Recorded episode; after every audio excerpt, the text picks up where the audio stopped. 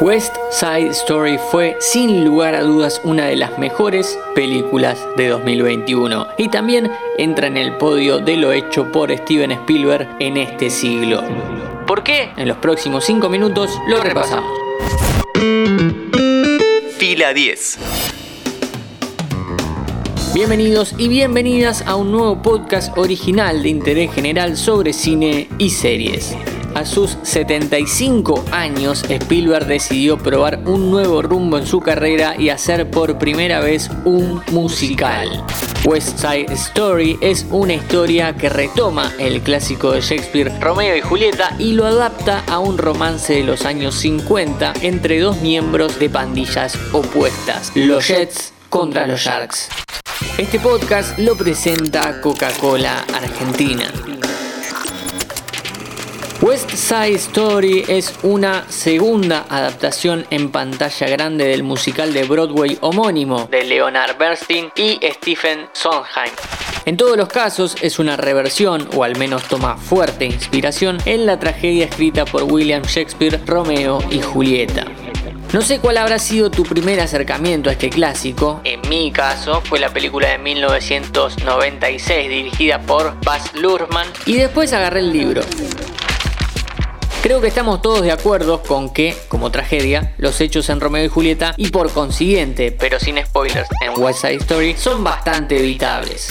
En 2021 se evitarían fácilmente los problemas. Spielberg entiende, en esta adaptación, que el punto central no puede ser el romance y la tragedia solamente. Lo esencial de la trama es el por qué esas dos personas tienen que ser enemigas y ahí entran en juego temas como el racismo, la xenofobia y la gentrificación.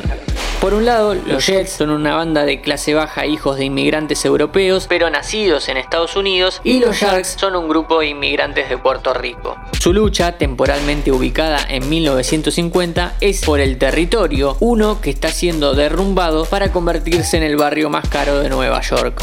Todo esto vuelve mucho más rico el conflicto y la lectura que podemos hacer en el siglo XXI de algo ambientado a mitad del siglo XX. Decía que este es el primer musical de Spielberg. ¿Realmente es así? Sí, hablando estrictamente de género, pero más allá de la gente cantando, el aspecto coreográfico en los movimientos de cámara, el montaje, la música y los sonidos siempre estuvo en la obra del director. Busca la escena de la primera aparición del T-Rex en Jurassic Park de 1993 Imagínate que los diálogos están cantados y decime si no es un musical. ¿O acaso no es una coreografía la escena de inicio de Indiana Jones en busca del arca perdida? ¿O más acá en el tiempo la secuencia de la impresión de diarios en The Post en el 2017? Lo mejor de la película es Steven y todos los actores y actrices secundarios. La historia de amor de Anita, interpretada por Ariana de Bosé, y Bernardo, interpretado por David Álvarez, aplasta por completo a la dupla protagónica que nunca logra ser creíble. Ansel Elgort, a quien ya habíamos visto en películas como Baby Driver, sorprende cantando pero mantiene ese tono inexpresivo en la cara, mientras que la innota Rachel Ziegler sorprende con su voz pero se le nota la falta de frente a cámara.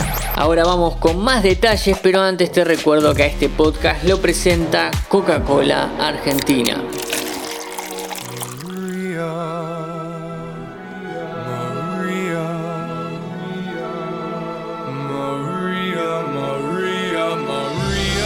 En este combo de elenco desparejo y tragedia por todos lados evitable, como decía, sobresale Steven Spielberg. La película arranca con una larga secuencia de los Jets organizándose para arruinar un mural hecho por los Sharks y culmina por supuesto con una pelea callejera.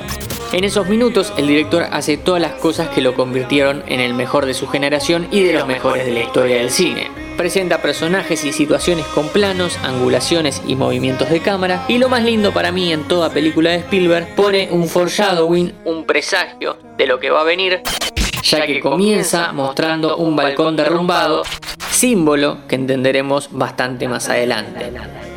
Mi nombre es Matías Daneri y hoy analizamos otra gran película del 2021 en 5 minutos.